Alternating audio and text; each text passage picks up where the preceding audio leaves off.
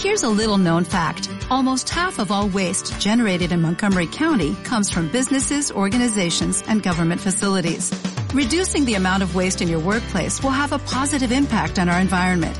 It can also save you money on your disposal costs. Reducing waste and recycling at your business is easy to do and is the law in Montgomery County. Make it your business to recycle right. Learn more at montgomerycountymd.gov slash recycle right or call 311. Thyssen. El podcast oficial del Museo Nacional Thyssen-Bornemisza. Hoy viajaremos con el cuadro y lo haremos de forma literal. Hoy descubriremos cómo viajan los cuadros de un museo a otro y cuál es el delicado y minucioso proceso que se sigue para que dicho viaje de estas obras eh, históricas y de alto valor se haga correctamente y con todas las medidas de seguridad posibles. Para hablar de todo ello, hoy nos acompañan Mariana Aparicio, jefa del área de registro, y Beatriz Blanco, senior registro, ambas en el Museo Nacional Thyssen-Bornemisza. Bienvenidas las dos. Buenos días. Buenos días, muchas gracias, Edu. Vamos a descubrir lo que es eh, este minucioso proceso. Antes, eh, Marian, me gustaría que definieras exactamente qué es un departamento de registro de un museo. Pues los departamentos de registro habitualmente se encargan de la gestión y control de las obras de las colecciones y depósitos dentro y fuera del museo. Y en nuestro caso, también gestionamos los préstamos de terceros a nuestras exposiciones temporales. Nuestro departamento de montaje es el encargado de hacer los movimientos físicos en nuestras instalaciones, en las salas, en los almacenes, al taller de restauración.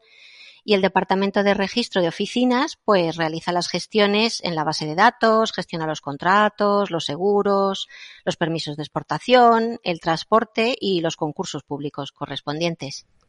Y Beatriz, ¿qué paso previo se lleva a cabo para que vosotras empecéis a llevar a cabo vuestro cometido? Pues para que una obra salga del museo, es imprescindible la aprobación previa del patronato de la Fundación. Existe una comisión asesora interna que estudia las peticiones y hace sus recomendaciones, pero la decisión final depende del patronato. Cuando los préstamos salen fuera de España, también necesitamos aprobación de la Junta de Calificación del Ministerio de Cultura. Una vez que contamos con todas las aprobaciones, empezamos a tramitar pues lo que comentaba Marian, los contratos, los seguros, las cajas, los transportes que van acompañados por un correo, tanto en la concentración como en la dispersión. Claro. Además, eh, como bien eh, vamos diciendo, ¿no? es un trabajo especialmente delicado, lleno de detalles que obviamente pues no se deben pasar por alto. Pongamos, por ejemplo, la petición externa de una colección de obras. ¿Qué pasos seguís para llevar a cabo precisamente esta cesión? Bueno, pues normalmente se recepcionan las cartas bien por correo postal o por email eh, se comprueban las fechas de la exposición y los compromisos que tienen las obras para esas mismas fechas, es decir, si están disponibles o no. Eh, se introduce todo en la base de datos, se hace un estudio del Facility Report, que es un informe técnico de las instalaciones del lugar donde se va a exponer la obra, dónde está localizado el museo, cómo se llega, cómo se accede, el tipo de transporte adecuado para llegar hasta allí, por carretera o por avión, y si se trata de una institución habitual o es una institución nueva. Y bueno, pues también pedimos un informe de condición de la obra a nuestro departamento de restauración para ver si la obra reúne las condiciones o no. Y posteriormente, como ha comentado Beatriz, se somete a la decisión del patronato. Claro, existen, Marian, estas peticiones externas a otros museos, a, coleccionistas, también incluso las del mismo, ah, de la misma colección, del mismo Museo Thyssen. ¿El proceso se diferencia mucho del que estamos comentando? No, para nosotros es muy similar. Como nosotros llevamos registro de préstamos y de exposiciones, para nosotros es muy similar. La política del museo es muy consecuente y siempre solemos pedir lo que ofrecemos. Somos partidarios de la flexibilidad y de la adaptación, pero siempre velamos por el cumplimiento de todas las exigencias de los prestadores. En general. Y para que nos hagamos una idea, vamos a poner cifras sobre la mesa. Y es que, Beatriz, ¿de qué número de obras gestionadas hablamos y en qué periodo de tiempo? Pues durante el año se mueve un gran número de obras, por un lado para sustituir las obras que salen en préstamo durante su ausencia y por otro necesidades internas que tiene el museo. Pueden necesitarlas en el taller de restauración o en el taller de fotografía o incluso eh, necesitarse para las instalaciones nuevas que, que organiza el museo. Si hablamos de movimientos internos, que son dentro del museo, habría aproximadamente unos 1.200, 1.500 movimientos de obras al año. Cuando hablamos de movimientos externos, el número se reduce, podríamos decir que es como media anual unos, unas 75 obras de la colección que se prestan a otras instituciones. Wow, es que claro, tenéis que haceros un poquito la idea del minucioso proceso que estamos un poco intentando describir aquí con Marian, con Beatriz, eh, de todo lo que ello supone.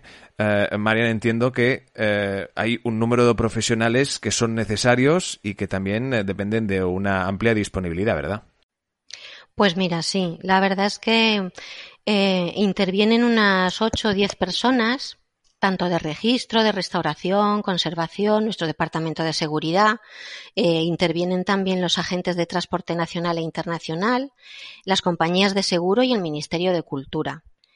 Y solemos tardar entre nueve y seis meses en producir el transporte y el seguro de una exposición temporal. Y para nuestros préstamos, si bien los tiempos se reducen un poquito, sí que necesitamos seis meses para poder trabajar bien otras veces nos vemos un poco más achuchados de tiempo y tenemos tres meses y bueno, en ocasiones tenemos préstamos express que en un mes pues hay que gestionarlos y solucionarlos. Claro, e, es además Beatriz, y esto lo tuvimos ocasión de, comentar antes de llevar a cabo esta charla que estamos teniendo hoy aquí, es que este equipo de profesionales con esta amplia flexibilidad que además debe tener una amplia capacidad también de reacción para tomar ciertas decisiones a contratiempos que se puedan llevar a cabo. ¿no? ¿Qué, qué tipo de decisiones son estas, para poner un ejemplo, y en qué situaciones se plantean? Pues, por ejemplo, el tipo de embalaje que se elija va a ser decisivo para determinar el medio de transporte empleado, porque si exceden de una determinada altura no podrían entrar en la bodega del avión y tendríamos que organizar una ruta terrestre, una ruta en camión o incluso una combinada de camión y carguero. Nuestra labor en el departamento de registro es encontrar el equilibrio para que nuestras obras viajen en las mejores condiciones, cumpliendo todos los protocolos de transporte de obras de arte, pero eligiendo algunas opciones que sean razonables y que no, supongan un sobrecoste para los organizadores de la exposición a la que prestamos por ejemplo, a veces intentamos combinar los transportes y los correos que acompañan las obras, siempre que los préstamos sean de la misma ciudad o en ciudades próximas. Los organizadores lo agradecen enormemente y también es una manera de contribuir a la sostenibilidad de las exposiciones. También intentamos establecer relaciones de reciprocidad con, otros museos, con acuerdos en el tipo de seguro, como puede ser eh, aceptar garantías de Estado aunque es una pequeña parte en el volumen de costes de, una exposición, pues todo cuenta y todo se agradece. Todo esto que estamos comentando eh, se aplica tanto a las exposiciones que organizamos como a, las que gestionamos y a nuestros préstamos. Claro, en estos pasos, todos ellos con esta exigencia, ah, también me comentasteis ¿no? que el transporte, eh, como un poco también ha comentado Beatriz, es uno de esos pasos que generan mayor tensión por su delicadeza, ¿verdad, Marian? Pues la verdad es que sí, hasta que la obra no llega a su destino, eh, siempre estamos con ese pellizquito en el estómago para, para saber que todo ha salido bien. Es durante el transporte de las obras de arte cuando se pueden producir pequeños accidentes o desvíos de las rutas y que las obras no lleguen a su destino. Las obras sufren un largo periplo eh, por carreteras y viajan en camión o en los aeropuertos, en las terminales de cargo, en las pistas, pasan por muchísimos sitios, son manipulados por muchísima gente pasan también por almacenes mm, durante las pernoctas y aunque viajan como mercancía VIP con un tratamiento muy especial, eh, sufren largas esperas, eh, las inclemencias meteorológicas también influyen, una nevada, un diluvio, todo lo que, o muchísimo calor, un calor extremo, todo esto afecta en gran manera a las cajas y los embalajes. Entonces, bueno, pues las obras no dejan de estar expuestas. Cuando llegan a las terminales de cargo también deben pasar a veces rayos X, unas veces estamos exentos, otras veces no. Y aunque intervienen en todo este proceso un número de profesionales eh, con gran capacidad de trabajo, con una precisión increíble, estamos siempre em, bajo los factores de, de, bueno, pues de trabajar a contrarreloj, del tiempo meteorológico, de las frecuencias de los aviones, las cancelaciones, por huelgas, por multitud de motivos. Entonces, bueno, pues durante todo este corto periodo de tiempo eh, se pueden producir muchas situaciones que no son deseables y hay que solucionarlas y seguir adelante. Tenéis eh, una, una capacidad de llevar estos nervios que entiendo con el entreno ya de muchos años de dedicaros a esto, que entiendo que tiene que ser invidiable, ¿verdad, Marian? Pues sí, la verdad es que hemos hecho ya innumerables viajes, llevamos aquí trabajando todos una media de 20, 25, incluso 29 años y nos hemos hecho pues entre 100 y 300 viajes de correo. Claro, claro. Uh, es, eh, yo creo que hay un componente de pasional uh, de un trabajo que como veis es minucioso, es bueno y que evidentemente sin él, imaginaos de la importancia, pues no se podrían exponer todas estas colecciones, estas exposiciones al, alrededor del mundo y como no también dentro del mismo Museo Thyssen.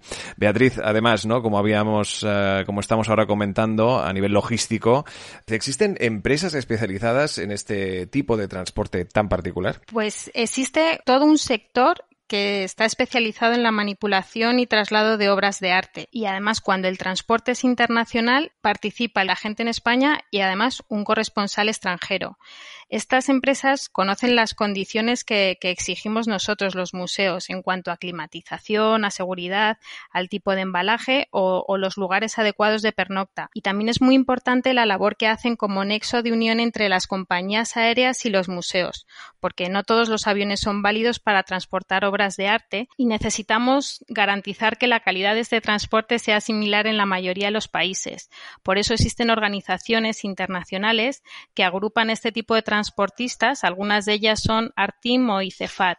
Además, por motivos de conservación, las compañías de seguros exigen que para poder asegurar una obra con cobertura de clavo a clavo tengan que manipularla y transportarla una empresa especializada en obras de arte.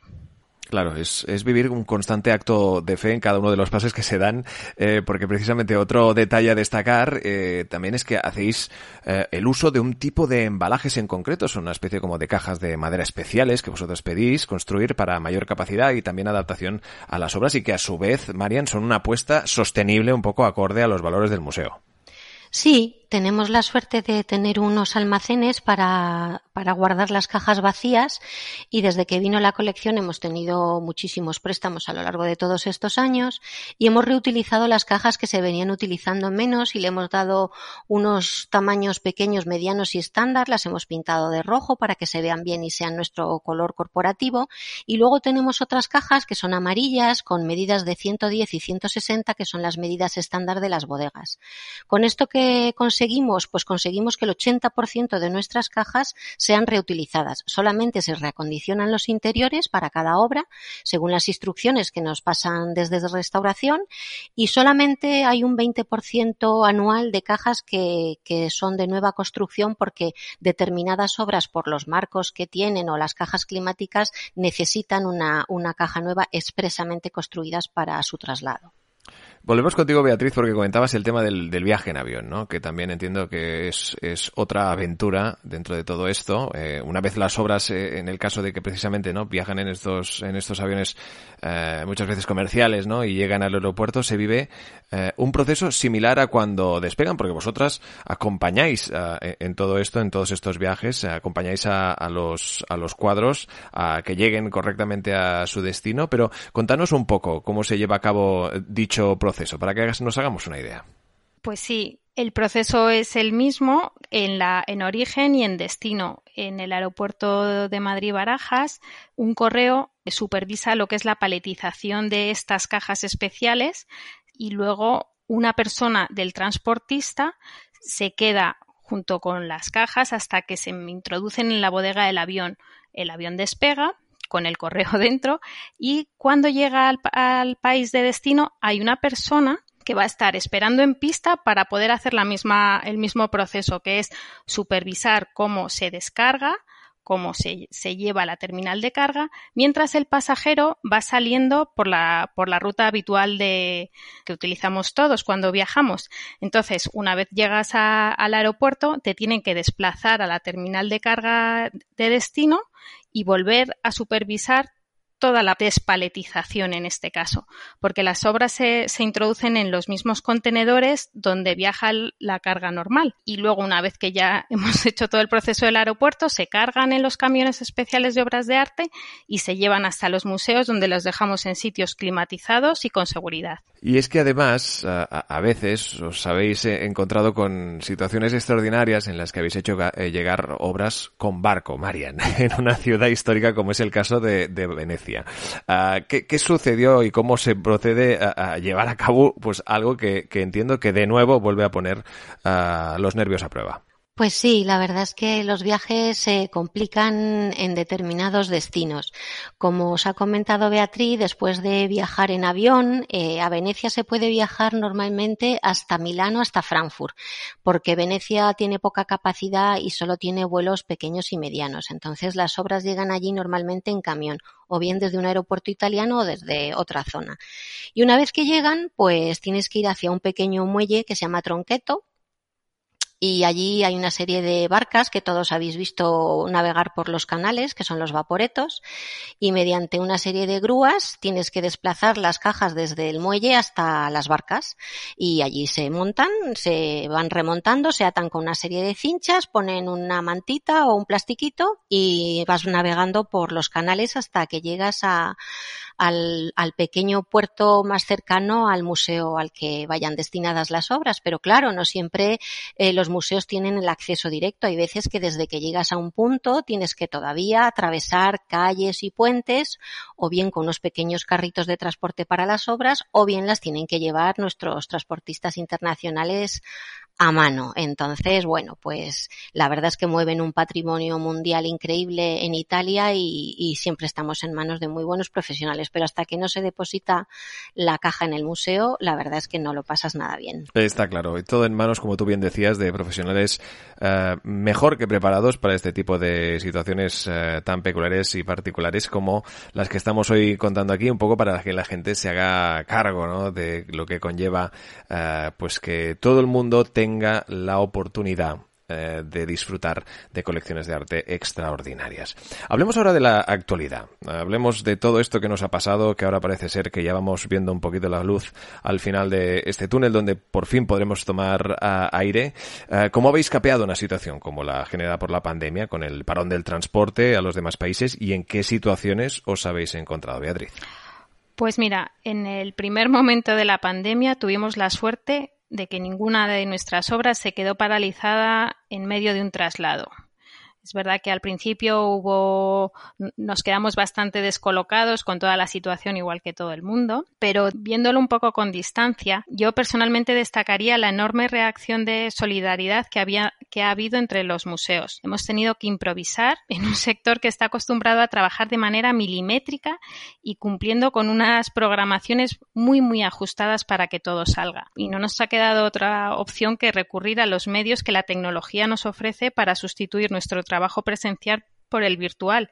Y esto nos ha llevado a cambiar algunos de nuestros procedimientos, supervisando online el desembalaje e instalación de, nuestras obras. Podríamos decir, en resumen, que, hemos afrontado las dificultades con imaginación, flexibilidad y confianza en el museo al que prestamos. la gran mayoría de los museos se han comportado igual con nosotros y es que estamos en un sector con grandes profesionales y con un personal con una fuerte vocación para superar cualquiera de las dificultades que se nos vayan presentando. Para terminar, yo creo que podríamos decir que durante la pandemia el Museo Thyssen-Bornemisza ha, ha podido mantener todos sus compromisos de préstamo y hemos intentado ser flexibles y comprensivos en, todo lo que hemos podido. Está claro, y eso lo lleva en sí, como bien comentaba Marian, eh, pues una amplia experiencia, más de 30 años dedicados a este proceso, eh, ya no solo minucioso, también extraordinario, muy pasional, al que obviamente se agradece que profesionales eh, de este calibre pues lleven a cabo